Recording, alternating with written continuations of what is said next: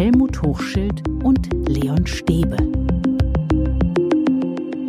Wir kommen hier gemeinsam durch diese Zeit und das Schöne ist, wir haben euch, ihr habt uns und ich habe Helmut Hochschild. Und ich habe Leon. Hallo Leon, hallo liebe Hörerinnen und Hörer. Hallo Helmut. Und wir müssen uns auch an den kleinen Sachen erfreuen, aber auch die ganz großen Sachen sehen im Leben. Und deshalb sagen wir Danke. Danke, hunderttausendmal Danke heute, denn dieser Podcast, alle Folgen bisher zusammen, wurden über hunderttausendmal abgerufen von euch. Und das ist der Wahnsinn. Verrückt, also ja, wenn ich überlege, dass wir etwas mehr als ein Jahr äh, begonnen haben, hätte ich nie darüber nachgedacht, äh, dass ihr uns da offensichtlich so toll zuhört. Vielen Dank dafür. Und so hört sich ein pensionierter Schulleiter an, wenn er sich freut. ja, ja, ach, ihr müsstet mich sehen, wie ich sozusagen, oder mein Herz sehen, wie es hopst innerlich, oder wenn ich eine Mail lese, äh, wie ich sofort animiert werde. Manchmal schaffe ich es nicht ganz sofort auf den Antwortknopf zu drücken. Das ist schon toll. Vielen Dank. Also, das hätten wir ohne euch nicht geschafft. Das ist echt der Hammer und das zeigt auch, ähm, dass Schulbildung so ein drängendes Thema gerade ist und auch ein emotionales Thema. Ja, wohl, wir sind viel zu selten äh, emotional unterwegs, was da so an Studien kommt oder so. Das macht, führt uns immer so auf die Sachebene. Und eigentlich haben wir im letzten Podcast von einem Jugendlichen gehört, was brauchen wir? Leidenschaft. Leidenschaft. Und deshalb feiern wir euch heute und lesen heute mal wieder ein paar Mails vor. Ihr könnt uns ja jederzeit eine Mail schreiben an info at schule-kann-mehr.de. Alle bekommen eine Antwort. Versprochen. Wir werden ja in 77 Ländern inzwischen gehört. Wahnsinn. Schöne Grüße nach Vietnam und Kambodscha. Kneif mich mal, Helmut. Ja, ja. Kneif mich mal. Au. Aber wir dürfen sich berühren. Leon. Wir haben Post bekommen Aufstand. aus Peking. Hallo Silke, ni hao. Sie schreibt, danke für euren Podcast. Ihr habt mich wunderbar durch die Corona-Zeit und den ersten Lockdown als Lehrerin in Peking gebracht. Mit euren Tipps und eurer positiven Einstellung habt ihr mir dabei geholfen, diese positive Einstellung an meine Erstklässler, die ich von heute auf morgen online unterrichten musste, weiterzugeben. Und liebe Silke, ich kann dir sagen, Helmut sitzt vor mir und wird ganz rot. ja, vor Freude und weil du hast gerade eben die Emotionen angesprochen. Sie schrieb ja in ihrer Mail, wie leid ihr das tat, dass sie die Kleinen nicht in den Arm nehmen konnte und so wie man sie empfängt. Und dann hat sie es online getan und offensichtlich so gut online getan, dass sie trotzdem die Beziehung zu den Kleinen aufbaute, zu den Erstklässern, zu den Neulingen, muss man sich mal vorstellen. Die haben sie persönlich nicht kennengelernt und sie hat es anders geschafft. Äh, ja, ich weiß, sie hat die technischen Möglichkeiten, die nicht alle haben, aber äh, sie hat sie gemacht. Äh, und sie schreibt uns in einer Zeit, wo sie sagt, äh, sie ist glücklicherweise warum auch immer in China raus aus dem Lockdown und raus aus den hohen Zahlen und sie beneidet uns nicht, weil wir jetzt gerade in der zweiten Welle stecken. Aber umso schöner war es für uns zu lesen, äh, dass sie uns ein wenig von den positiven Emotionen mit dieser Mail zurückgibt. Vielen Dank. Sie schreibt, am allerwichtigsten ist es, die Schulen haben offen. Ich musste meine neuen Erstklässler zwar online einschulen, aber bereits nach zwei Wochen durfte ich sie in der Schule in die Arme schließen, mit viel Seife gewaschen, desinfiziert und mit Maske, versteht sich. Und das ist auch schön zu hören. Wir wollen jetzt nicht über die Umstände reden, da gibt's bestimmt andere Podcasts zu, aber es ist schön zu hören, es tut gut zu hören, dass da wieder Lehrkräfte von Normalität sprechen. Ja, und äh, die kleinen Erstklässler nur mit Maske. Das geht doch gar nicht. Man kann auch die Kleinen nicht die ganze Zeit mit der Maske rumlaufen lassen. Stellt euch doch mal vor. Verdammt und zunäht, es geht nicht nur da. Das ist übrigens keine chinesische Schule mit dem chinesischen Druck. Und übrigens gerade eben heute wieder in äh, Berlin erlebt in einer gemischten Klasse eins bis drei. Die haben die ganze Zeit die Masken aufgehabt und nicht eine Minute darüber gejammert. Ja, wenn die das schaffen, die Kinder, dann lasst uns Erwachsene ständig darüber diskutieren, bitte. Also, das tut wirklich gut, dass es wieder Menschen auf der Welt gibt, die wieder von Normalität sprechen. Das tut gut zu hören, Silke. Bleib gesund. Liebe Grüße nach Peking von Berlin. He he. Na, ich versuch's gar nicht chinesisch, ich schicke liebe Grüße auf Deutsch. He he heißt Danke. Okay. Ich hoffe, ich habe es richtig ausgesprochen. Weiter geht's. Dann hat sich Christine gemeldet. Hallo Christine. Sie schreibt, ich wollte euch eine Frage zum Schulsystem stellen. Warum glaubt ihr, lassen wir es zu, dass es keine anständige Verteilung von leistungsstarken und leistungsschwachen SchülerInnen bzw. Kindern aus bildungsnahen und bildungsfernen Familien gibt? Gute Frage. Warum lassen wir das zu? Weil das die gesellschaftliche Realität ist. Und wir können in Schule nicht umbauen, was uns die Gesellschaft vorgibt. Es wurde versucht, Bussing und ähnliche Stichworte sind gefallen, ist in den USA auch probiert worden. Wäre spannend. Ich habe das vor Jahren, wenn nicht sogar Jahrzehnten gelesen. Ich glaube, das ist den Bach wieder runtergegangen. Das ist kein Konzept, was tatsächlich durchführbar ist, weil man ja die Kinder auch sozusagen künstlich aus dem sozialen Umfeld rausreißt, äh, indem sie sich nachmittags oder nach der Schule noch treffen und dann kutschiert man sie in ein anderes soziales Umfeld. Das funktioniert nicht, sondern wir müssen uns, wir Lehrkräfte, schon darauf einlassen, wenn es so ist, dass eine Schule in einem gesellschaftlichen Umfeld ist, wo wir keine anderen Bedingungen haben. Dummerweise spricht aber auch Christine, nicht weil sie dumm ist, sondern weil das System so dumm ist, dass wir natürlich das teilweise auch künstlich herstellen. Also dass wir zum Beispiel in Gymnasien eben die Positivauswahl haben und nicht die gesellschaftliche Mischung haben, dass selbst Gymnasien in sozial schwierigem Umfeld äh, haben das, was Christine fehlt, nämlich zum Beispiel Sprachvorbilder oder ähnliches. Aber wir haben dann die Restschule, die ISS. Also solange wir diese Trennung noch haben, hat Christine recht. Eigentlich gehört das weg, damit wir die gesellschaftliche Mischung auch da reinkriegen. Aber wir kriegen es nicht aufgelöst und es wäre künstlich und würde ganz viel Kraft, Geld kosten und ich glaube, das würde auch den Menschen nicht gut tun. Wenn wir was nicht machen? wenn wir sie durch Bassing oder ähnliche Geschichten woanders hinkarren oder umgekehrt, man soll sich mal vorstellen, also machen wir das mal ganz platt und kurz, äh, aus den reichen Gebieten, also nehmen wir mal hier Berlin, äh, Nicht-Berliner werden sich hoffentlich trotzdem auch so ein bisschen reinbegeben können, aus dem Villenviertel Zehlendorf fahren wir die jetzt äh, nach Neukölln Nord ich möchte die Eltern sehen, die das mitmachen. Also vielleicht schaffen wir es ja mal eine Gesellschaft, die so solidarisch ist, die das zulässt, aber ich glaube nicht, dass das in einer demokratischen Gesellschaft möglich ist. Also du findest das zu idealistisch, aber ich meine, es gibt ja auch so Randgebiete oder Bezirksgrenzen, wo so unklar ist, wo es vielleicht einen leichten Überhang zu der einen oder anderen Gruppe gibt. Also grundsätzlich bist du ja doch eher für die Durchmischung. Ja, ja, aber nicht auf diese Art und Weise, dass man sie also sozusagen schafft durch eben irgendwelche künstlichen Möglichkeiten. Es gibt ein Beispiel und ich kann dieses Beispiel habe ich glaube ich in einem anderen Podcast schon mal benannt. Es gibt in Neukölln Nord eine Schulsituation, ein Bau, in dem zwei Schulen drin sind zwei Grundschulen drin sind. Und in einer Grundschule ist es so, dass seit Jahrzehnten ein tolles pädagogisches Konzept gefahren wird, das dazu führt, dass die bildungsnahen Eltern im Umfeld dieser Schule bleiben. Das heißt, hier hat eine Art von Gentrifizierung stattgefunden anhand einer Schule. Das heißt, diese Schule, von der ich spreche, ich mache jetzt mal nicht, damit ich diese Konkurrenz zwischen den beiden Schulen hier öffentlich mache, sage mal den Namen jetzt nicht. Einige Zuhörer werden es vielleicht kennen. Diese Schule hat es geschafft, über ein gutes pädagogisches Konzept eine Mischung hinzukriegen. Also obwohl das Umfeld ein sehr stark migrantisch geprägtes Umfeld ist, gibt also sprich Sprachvorbild, das hier eigentlich normalerweise in der anderen Schule fehlt weil Muttersprache Deutsch eben zu selten vorhanden ist, ist hier in dieser Schule geschafft worden durch ein Konzept. Also wir können es auch tun, indem es Sogeffekte gibt, ohne dass wir es künstlich herstellen müssen durch Bassing oder ähnliche Strukturelemente, sondern dass wir sagen, ah, dass Eltern ganz bewusst sagen, ach Mensch, hier bleiben wir, weil hier eine tolle Schule ist. Also Schulen macht euch auf den Weg und das will ich übrigens da nochmal unterstreichen. Ich kenne etliche Schulen in der Ausbildung, die gerade in problematischen Umfeldern richtig tolle pädagogische Konzepte gefahren haben, die andere Schulen in unproblematischen Umfeldern nicht haben. Sie schreibt auch, ich fühle mich etwas machtlos, wenn ich das einzige deutsche Sprachvorbild der SchülerInnen bin, haben sie doch gar keine Chance. Also im Moment empfindet sie sich machtlos. Also das Empfinden kann ich nachvollziehen, weil tatsächlich ist es ja eine ungewohnte Situation insofern, als dass wir Lehrkräfte oftmals nicht aus dem gleichen gesellschaftlichen Umfeld kommen wie offensichtlich diese Schüler, die hier Christine unterrichten muss. Aber, oder darf, je nachdem, wie man das sieht. Aber ich muss eben versuchen, mich damit zu arrangieren, indem ich zum Beispiel jetzt, statt die Kinder künstlich irgendwo hin zu kutschieren, Sprachvorbilder reinhole. Also indem ich mit Audiodateien arbeite, die Sprachvorbilder bilden. Also zum Beispiel Dialoge schaffe mit Audiodateien, die auf den Handys zum Beispiel drauf sind, wo ein migrantisches Kind, das nicht die Muttersprache als Deutsch hat, auf einen deutschen Fragenden, deutschsprachig Fragenden, sauberem deutschsprachig Fragenden, ich hoffe, ihr werdet meine politische Unkorrektheit jetzt nicht mich dafür steinigen, aber ich will es mal versuchen trotzdem zu sagen. Also macht einen Dialog und zwar nicht nur mit der Lehrkraft, sondern zum Beispiel mit einer Audiodatei. Das ist der Tipp von Helmut. Weiter geht's mit Anke. Sie ist Mutter und hat uns geschrieben. Mein 13-jähriger Sohn ist schulmüde. Er ist völlig erschöpft vom Unterricht, sieht keinen Sinn, in die Schule zu gehen.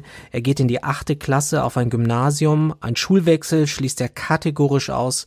Gespräche mit ihm zeigen, dass er sehr unzufrieden ist mit der Unterrichtsgestaltung. Mhm. Also hier kann ich mich auch sehr gut erinnern, wie Anke und ich sozusagen mailtechnisch ins Gespräch gegangen sind. Und äh, ich, glaube ich, ein wenig ihr nehmen konnte von ihrer Ohnmacht, die sie, glaube ich, auch in ihrer Mail geschildert hat, indem ich gesagt habe, Anke, du bist in guter Gesellschaft. Wir befinden uns im achten schulischen Jahrgang in einer sehr problematischen äh, Phase. Die Jugendlichen befinden sich in der Pubertät. Und äh, das heißt, es ist auch ein bisschen was Normales, dass die in den Gegensatz der erwachsenen Strukturen, also der schulischen Struktur und der elterlichen Struktur gehen wollen. Und wir müssen damit lernen, gelassen umzugehen. Das heißt also hier mit Gegendruck zu arbeiten. Ich meine mich, ich weiß gar nicht, ob es in dieser Mail war, ich glaube, es war in einer anderen Mail, dass da das andere Elternteil mit Druck sozusagen arbeiten wollte und die Mutter mit Verständnis gearbeitet hat. Das genau ist das. Und ich denke, dass man auf der anderen Seite versuchen könnte, im Elternhaus einiges zu kompensieren, was in Schule nicht so gut läuft. Also ich kann mich selbst erinnern, wie ich mit meinen Kindern, als die in dem Alter waren, eben viele Freizeitaktivitäten gemeinsam gemacht haben und damit auch Anknüpfungspunkte für Schule geschaffen habe. Na, sie hat ja dann auch geschrieben, dass zum Beispiel ein Spaziergang fast wundervoll bringt, weil, weil man dann ins Gespräch kommt und dann überlegt, so was könnte man machen und dann läuft's dann besser. Immerhin. Danke für diesen Hinweis. Anke, weil das machen wir doch viel zu selten, oder? Einfach mal gelassen spazieren zu gehen. Meistens ist die Situation dann doch dann eher, dass äh, die Mutter oder der Vater am Bett des äh, schon müden Jugendlichen steht und das auf das Kind äh, in einer fordernden Sprache eingeht. Nee, der lockere Spaziergang äh, und in einer späteren Mail hat sie dann beschrieben, das war's dann eben das auch wieder zur Lockerung geführt hat. Ich muss dir allerdings sagen, dass ich, als ich Jugendlicher war, keinen Bock hatte auf Spaziergänge mit Eltern. Aber das ist, das ist genau das, äh, das passt natürlich auch nicht jedes Mal. Und äh, ich kenne Elternhäuser, äh, da findet in dem Alter gar kein Gespräch mehr statt, weil jedes Gespräch verweigert wird. Und dann ist es eben so, dass man eben nur sagen kann, okay, dann muss das Kind oder der Jugendliche in dem Fall auch an seinen eigenen Fehlern lernen. Dann muss er durch die Wiederholungskiste oder muss so weit gehen, dass er vielleicht doch die Schule wechseln muss. Das ist zwar unheimlich schwer mit anzusehen, aber es gibt auch viele andere Möglichkeiten, da einzugreifen, aber es ist manchmal so. Sie hat ja auch geschrieben, Geschichte und Biologie machen ihm, dem Sohn, Spaß, weil die Lehrer das Fach leben. Also es scheint doch dann auch was mit den Lehrkräften zu tun. Hat man nicht eben Leidenschaft schon mal, aber genau das ist es. Und da wäre es natürlich toll, wenn es jetzt hier eine Klassenkonferenz gäbe, also eine Konferenz aller Lehrer, die diesen Jungen zum Beispiel unterrichten. Und er ist ja wahrscheinlich nicht der Einzige, der so unter Schulmüdigkeit leidet. Und dass sich jetzt Lehrkräfte austauschen darüber, Mensch, bei mir ist der in der Klasse so und so. Und ich schaffe es über das und jenes Thema.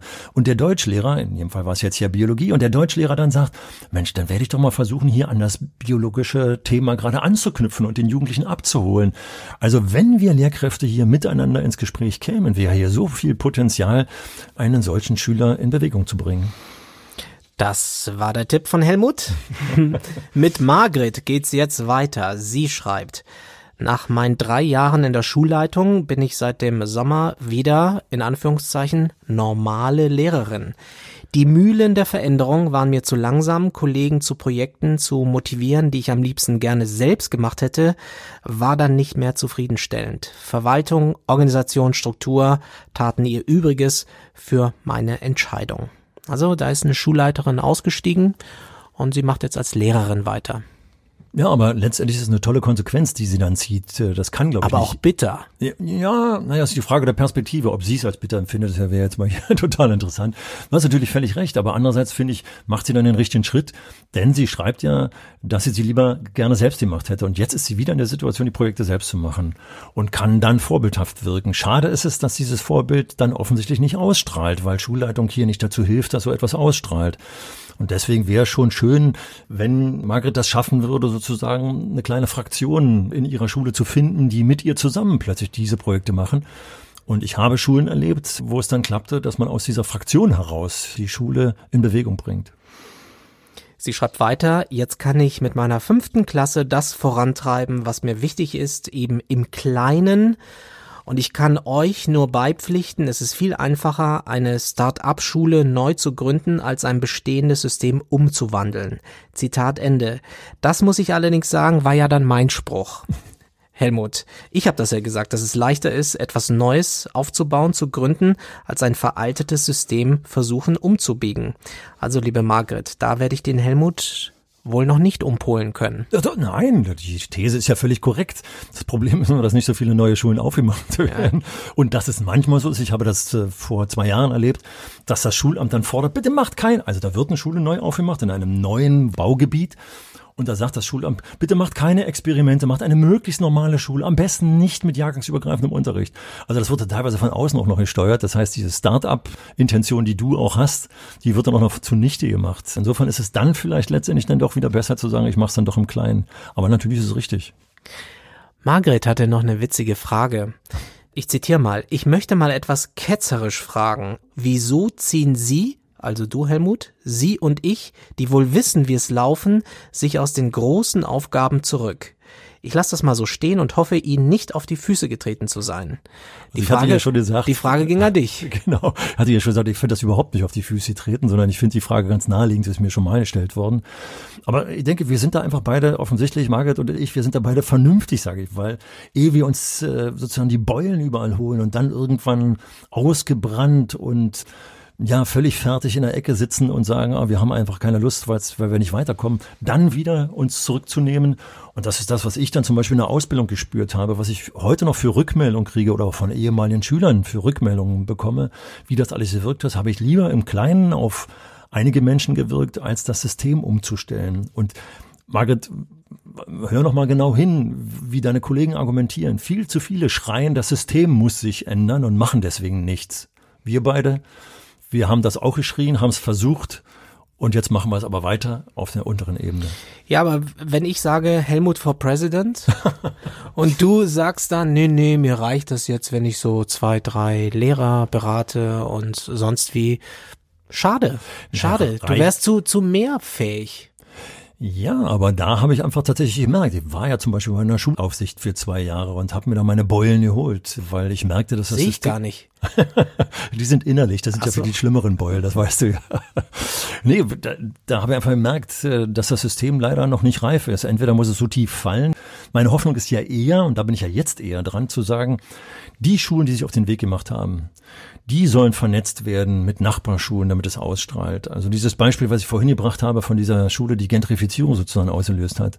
Also wenn da eine vernünftige Schulaufsicht in der Nähe wäre, dann würde sich die beiden Schulen mal, die da in einem Gebäude sind, aufeinander hetzen, äh, jetzt mal negativ ausgedrückt, aber positiv gemeint, damit das positive Beispiel ausstrahlt auf das andere. Vernetzung ist hier das Stichwort und Vernetzung im Sinne von Best Practice Austausch. Also Veränderung im Kleinen. Ja. Na, aber du weißt, ich sitze immer nervös auf dem ja, Stuhl. Sitzen wir alle.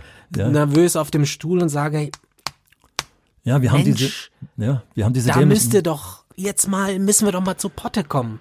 Ja, wir wissen alle, dass äh, Alkohol schädlich ist und wir saufen weiter. Vielleicht ein blödes Beispiel, aber Schule hat so große Erhaltungsmechanismen, dass wir lieber im Kleinen arbeiten und dann für die Jugendlichen, die dann im kleinen System davon profitieren, in, die Gesellschaft schicken. Liebe Grüße aus der Quarantäne und danke für die vielen spannenden, erhellenden Podcast-Folgen. Schreibt Margaret noch. Margaret, ich hoffe, du bist wieder raus aus der Quarantäne. Vielen Dank für deine Mail. Jetzt geht's weiter nach Bayern. Nicole hat uns geschrieben. Servus, Nicole. Hallo Herr Stäbe, hallo Herr Hochschild. Bitte schreibt doch in der Beschreibung eures Podcasts, an welche Bundesländer ihr euch wendet, denn bei uns in Bayern wird die von euch beschriebene individuelle, menschenfreundliche, am Leben orientierte Schule niemals, auch nur in Ansätzen, ankommen. Oh, oh. Also ich hätte mich als Berliner nie getraut, so eine Wertung der bayerischen Schule abzugeben. Äh, wahrscheinlich hätten die Bayern nicht verprügelt, aber hier spricht jemand, der in diesem Schulsystem drin ist. Bitte nehmen wir das mal ganz klar auf. Aber da hängt ein Missverständnis drin. Das äh, habe ich hier ja dann auch geantwortet. Insofern, als dass wir ja eigentlich von einer Pädagogik sprechen, die eigentlich auch mit entsprechenden Studien, mit entsprechenden wissenschaftlichen Erkenntnissen abgesichert ist, dass äh, die Führung zum selbstständigen Lernen, zum reflektierten Lernen ein nachhaltiges, langwirkendes Lernen, und zwar in allen Bundesländern, letztendlich global gesehen auch in allen Ländern ist. Das heißt also auch der bayerische Lehrer, und wir kriegen übrigens auch andere Mails, wo dann schon auch mal was Positives äh, kommt, auch da gibt gibt es so eine und solche Schulen. Das ist genau der Punkt. Eigentlich müssen alle in die Richtung laufen. Das führt dazu, dass es andere Mails gibt, mindestens zwei fallen mir da ein, die sagen, wollen wir nicht mal die, den Kulturföderalismus abschaffen, damit alle in die gleiche Richtung gehen. Aber Leute, wollen wir in die Richtung der bayerischen Schulen gehen? Bitte, liebe Bayern, nehmt's mir nicht übel. Ich nehme jetzt mal die Hörerin, die uns das geschrieben hat, als Vorbild. Eigentlich ist es doch ganz gut, dass wir sozusagen auch in unterschiedliche Richtungen gehen können, weil dann wenigstens unterschiedliche Richtungen möglich sind. Denn wenn wir die falsche Richtung haben, dann haben wir wieder die traditionelle preußische Schule. Das wollen wir auch nicht.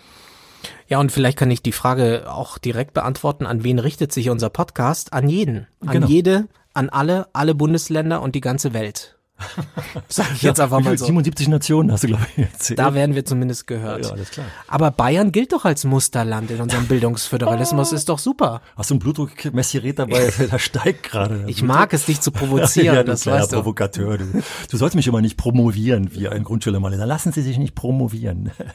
Gut, also äh, das ist aber genau der Punkt, dass Bayern eben das Vorbild ist aufgrund von irgendwelchen Messdaten, die ich ja immer wieder in Zweifel ziehe und deren Messdaten dazu führen, dass gesagt wird, die Schüler brauchen mehr Mathematik. Haben wir gerade so eine Expertenkommission in Berlin ja auch, die das sagt. Und schau dir den Mathematikunterricht in Bayern an. Die können, die schaffen noch alles, was wir früher mal schon geschafft haben. Ob das gesellschaftlich relevant ist oder nicht, das fragt überhaupt kein Schwein. Wir vergleichen dann letztendlich auch Schulnoten, Abschlussgeschichten. Aber ob der Mensch mit dem bayerischen Schulabschluss tatsächlich einen besseren Lebenslauf und mehr Gehalt bekommt, äh, obwohl es da Studien gibt, als der mit dem Berliner oder Bremer Schulabschluss. Wir beide sind ja immer am Ende, die Berliner und die Bremer. Also ich glaube, wir messen die falschen Sachen. Und wenn wir Hetty, den Neurowissenschaftlern, die ich ja immer wieder nenne, als nur zwei Beispiele für viele Studien nachgehen, dann werden die merken, dass eigentlich der Zug in eine ganz andere Richtung fahren soll, die ja letztendlich die Hörerin auch mit ihrer Mail so angetextet hat. Menschenfreundlich, es hat ja jetzt auch diesen offenen Brief der bayerischen Eltern gegeben. Da heißt es drin, es wird geprüft, was die rote Tinte hergibt zurzeit in der Corona-Zeit. Also so, die bayerischen, ja, ja. die bayerischen Eltern regen sich auf und dass das alles zu Lasten auch vor allem von sozial schwachen Kindern und Familien geht, die es natürlich in dieser Zeit besonders schwer haben. Also der Vorwurf ist, es wird jetzt in diesen Wochen, in diesen Tagen geprüft, was die rote Tinte hergibt. Genau, den Spruch finde ich natürlich schön mit der roten Tinte. Aber es ist genau das, was wir vor kurzem schon äh, geklärt haben oder besprochen haben, dass eben jetzt unter Motto, falls die Schule wieder geschlossen wird, müssen wir Noten zusammenkriegen und wir müssen auf das Abitur vorbereiten. Aber äh, was wir da kaputt machen an Emotionen, was wir für Druck erzeugen und letztendlich gehen wir zu der Mail, die wir davor gerade thematisiert hatten, zu dem Schulmüden zurück, was da an Schulmüdigkeit, an Ängsten erzeugt wird, das dem Lernen völlig entgegensteht oh Mann, was machen wir da kaputt? Also toll, dass die bayerischen Eltern offensichtlich äh, dem Schulsystem auch nochmal ganz klar sagen, ihr habt zwar äh, nach irgendwelchen Studien seid ihr die Besten, aber unseren Schülern tut das nicht gut, was ihr da macht. Die bayerischen Lehrer, habe ich gesehen, weisen diesen Vorwurf natürlich zurück. Ja, ja, klar. Das sei nicht der Fall, aber ich glaube, die Botschaft ist klar, hört auf mit dem Wahnsinn. Da greifen warum, warum auch jetzt dieser Notendruck? Wem hilft das? Ja. Also ich kann es eigentlich, eigentlich kann ich es nicht fassen, wobei ich es nachvollziehen kann. Auch im Berufsleben ist es so, wenn ein System, ein Unternehmen, ein Büro, eine Organisation unter Druck gerät, dann geht's richtig los mit den Routinen. Dann wird das knallhart durchgezogen. Und ich verstehe es nicht. Nehmt doch jetzt wo wir in dieser Situation drin sind, wo alle angespannt sind, aus irgendwelchen Gründen, nehmt doch da einfach mal den Druck raus. Ich verstehe es nicht. Helmut, was ja. soll der Quatsch? Was, also, also, weißt du, was ich vorschlagen würde? Na, ich würde sagen, wir laden mal die Bildungssenatorinnen und die Kultusminister ein und dann heißt es Hefte raus. Und dann sollen die mal Algebra achte Klasse ja. Einfach mal eine Klausur schreiben. Ja, eine Stufe tiefer. Wenn ich die Arbeit des mittleren Schulabschlusses für Mathematik ins Lehrerzimmer gelegt habe und gebeten habe, versucht sie doch mal zu lösen. Haben ganz viele abgeschnallt, aber wir sind der Meinung, dass das Allgemeinbildung ist. Also wir, ich denke, wir laufen diesen, diesen messbaren Weg. Das ist so schön einfach. Man kann das alles messen, mit dem Rotstift anstreichen. Wir laufen ständig diesen Weg. Und den Weg, der Beziehungen stärkt, der das eigene äh, Gefühl für den Lernprozess stärkt, der ist so schwer messbar. Und deswegen gehen wir nicht, weil er so schwer messbar ist. Das greift ja übrigens nochmal in die Mail zurück, äh, warum ich ins kleine System wieder zurückgegangen bin. Wir sehen jetzt ja an deinem Beispiel äh, des Elternbriefs und der Reaktion der bayerischen Lehrer darauf, welche großen Erhaltungsmechanismen im System stecken. Also, vielleicht gibt es ja noch Bayern, die wir jetzt richtig verärgert haben. Dann schreibt uns gerne. Auf jeden Fall vielen Dank für diese Mail aus Bayern. Wir gehen mal weiter. Leila hat uns geschrieben. Hallo Leon, hallo Helmut. Erstmal ein ganz großes Lob an euch beide und vielen lieben Dank, dass es euch gibt. Es macht mir immer wieder Mut, mein Andersdenken in Anführungszeichen als richtig zu empfinden, da ich leider häufig auf andere Meinungen und Einstellungen stoße oder KollegInnen, die ihre Motivation an der Veränderung verloren haben, davon oben gebremst oder geblockt wird. ja, also es wird nicht besser, Helmut. ja, also erstmal finde ich es ja trotzdem toll, dass, äh, korrigier mich Leon, wenn du das anders siehst, aber ich würde gerade sagen, 95 Prozent, vielleicht sogar 99 Prozent der Mails so anfangen wie die Mail, die du gerade eben vorgelesen hast. Also offensichtlich sind die, die uns weiter zuhören, diejenigen, äh, die mit uns übereinstimmen. Die Aber das Problem ist, sie empfinden sich als Geisterfahrer. Sie empfinden ja, sich ja, ja, als diejenigen, die eigentlich falsch ticken, die irgendwie hier falsch und blöd denken. Dabei sind das eigentlich die richtigen, die Motivatoren.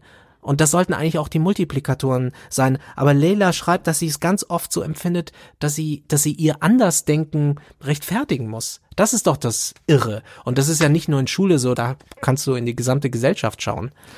Ja, wobei schon, das äh, dockt ein bisschen mehr an, was du vorher gesagt hast. Unter dem Motto einer Krise, das würdest du von Unternehmen kennen, fallen die immer alle wieder zurück. Es gibt ja auch ein paar Beispiele, also dumm ist, dass mir jetzt ganz konkretes einfällt, wo die Krise dazu genutzt wird, Veränderungsprozess besonders in Gang zu bringen. Also zum Beispiel auch nachhaltige Techniken, Technologien jetzt zu fördern zu einer Zeit, wo es Förderungsgelder gibt. Also es könnte auch andersrum gehen, aber du hast ja recht. Äh, die Leute, die jetzt was verändern wollen, wenn die jetzt den Eindruck haben, sie werden gebremst, sie werden geblockt, sie werden nicht rangelassen, dann gibt es im Kollegium vielleicht Kolleginnen und Kollegen, die sagen, ach komm, warum willst du dich hier so reinhängen? Das gibt's doch. Ja, ja, klar. Weil die Bequemlichkeit und die Lethargie und die Angst sozusagen ja auch das ist, was in so einer Krise ja dann auch prägend werden kann. Bloß nichts Neues anfangen. Aber umso mehr sollte man eben schauen, dass man sagt, guckt euch doch mal an, was im März funktioniert hat, was wir plötzlich alles durften, was wir vorher nicht durften. Denkt an den Podcast zum Thema Hausaufgaben, dass ich gesagt habe, hey, wir müssen öfter mal das Homeoffice einführen und Kinder, die es können, nach Hause schicken, damit sie da einfach äh, nochmal stringenter lernen können. Deswegen glaube ich, lasst uns es machen. Nicht mosern, sondern es machen lassen. Das ist ganz wichtig. Denn wir haben ganz viele Beispiele, Leon, auch ganze Schulen, von denen wir wissen, dass sie es besser können. Lasst uns da an diesen leider in der Minderheit äh, bestehenden Systemen uns orientieren und uns im Kleinen die Leute davon überzeugen, dass es besser geht, wenn wir anders arbeiten. Ich verstehe gar nicht die mangelnde Lust an Veränderung. Also die Leute begreifen nicht, dass sie das auch krank macht, wenn sie immer wieder jedes Jahr das Gleiche machen. Naja, das gibt, unterschätzen viele nämlich. Ja, also ja, es gibt aber schon eben, gesellschaftlich Beispiele. Denk an die Diskussion zum Beispiel der Begrenzung der Höchstgeschwindigkeit äh, auf der Autobahn. Wir wissen alle, dass es ökologisch besser wäre, dass die Unfalltoten abnehmen würden und und und. Es gibt tausend Argumente. Trotzdem haben wir die bundesdeutschen Autobahnen, die ohne Begrenzung fahren. Also es gibt leider Erhaltungssysteme, das, was so schade ist, ist, äh, dass äh, die Jugendlichen, die Kinder erstmal eine Weile darunter leiden müssen. Aber nehmen wir es mal jetzt genau. Jetzt sind wir wieder auf so einem negativen Trichter. Wir kennen auch relativ viele Schulen, äh, nein, nicht Schulen, ja, Schulen auch, die es gut machen. Aber ich will auch sagen, dass es Kinder und Jugendliche gibt, äh, die durch das System gehen und trotzdem auch was geworden sind und das gar nicht so negativ sehen. Also ich höre schon oft, meine Schulzeit war nicht so schlimm, wie du es jetzt gerade schilderst. Also vielleicht zerreden wir auch vieles, wenn wir jetzt die kritischen Mails, die uns geschrieben werden, das ist ja auch eine besondere Auswahl mal, wer schreibt uns, äh, schreiben uns Leute, die uns besonders danken oder unter besonderem Leidensdruck äh, eben sind. Und insofern gibt es auch die Mitte. Und die Botschaft ist, liebe Laila, du bist nicht allein. ja, das auch. So blöd wie es klingt, aber es erleichtert ja doch manchmal. Dann hat uns Simon geschrieben, besser gesagt, Simon hat uns gleich äh, mehrere Mails geschrieben. äh, die beste davon will ich mal vorlesen. Da heißt es, Hallo, kann man Helmuts menschliche Art lernen? Also, wenn man eine Lehrperson sein möchte, die autoritativ ist, also als Kumpel, aber mit Distanz und Strenge, wenn's sein muss. War Helmut schon von Beginn so? Stopp. Antwort von mir, ja, lieber Simon, Helmut war schon immer so. Äh, nee, nee, also das, das äh, ist ja die Frage. Also meinen Schülern habe ich immer gesagt, äh, hart aber herzlich. Und die Härte äh, oder die Konsequenz ist einfach der bessere, den die habe ich erst später äh, gelernt. Aber die Menschlichkeit, glaube ich, die steckte schon drin. Und deswegen gibt es ja auch äh, einige, die sagen, wir bräuchten ein paar Maßstäbe, um ein paar Kriterien für die Auswahl von Lehrkräften, die wir vorher haben. Und das ist das Problem. Wir können das Fachliche, da sind wir wieder beim Messen, das können wir messen. Wir können die Mathematiknote eines Mathematiklehrers im Staatsexamen nachprüfen. Aber wie er im Umgang mit den Mitmenschen kommuniziert, wie er mitfühlend ist mit seinen Mitmenschen, das können wir leider eben nicht abprüfen. Aber das sind zwei Kriterien, die ich mir schon anmaße zu sagen, die habe ich, die beiden Kriterien.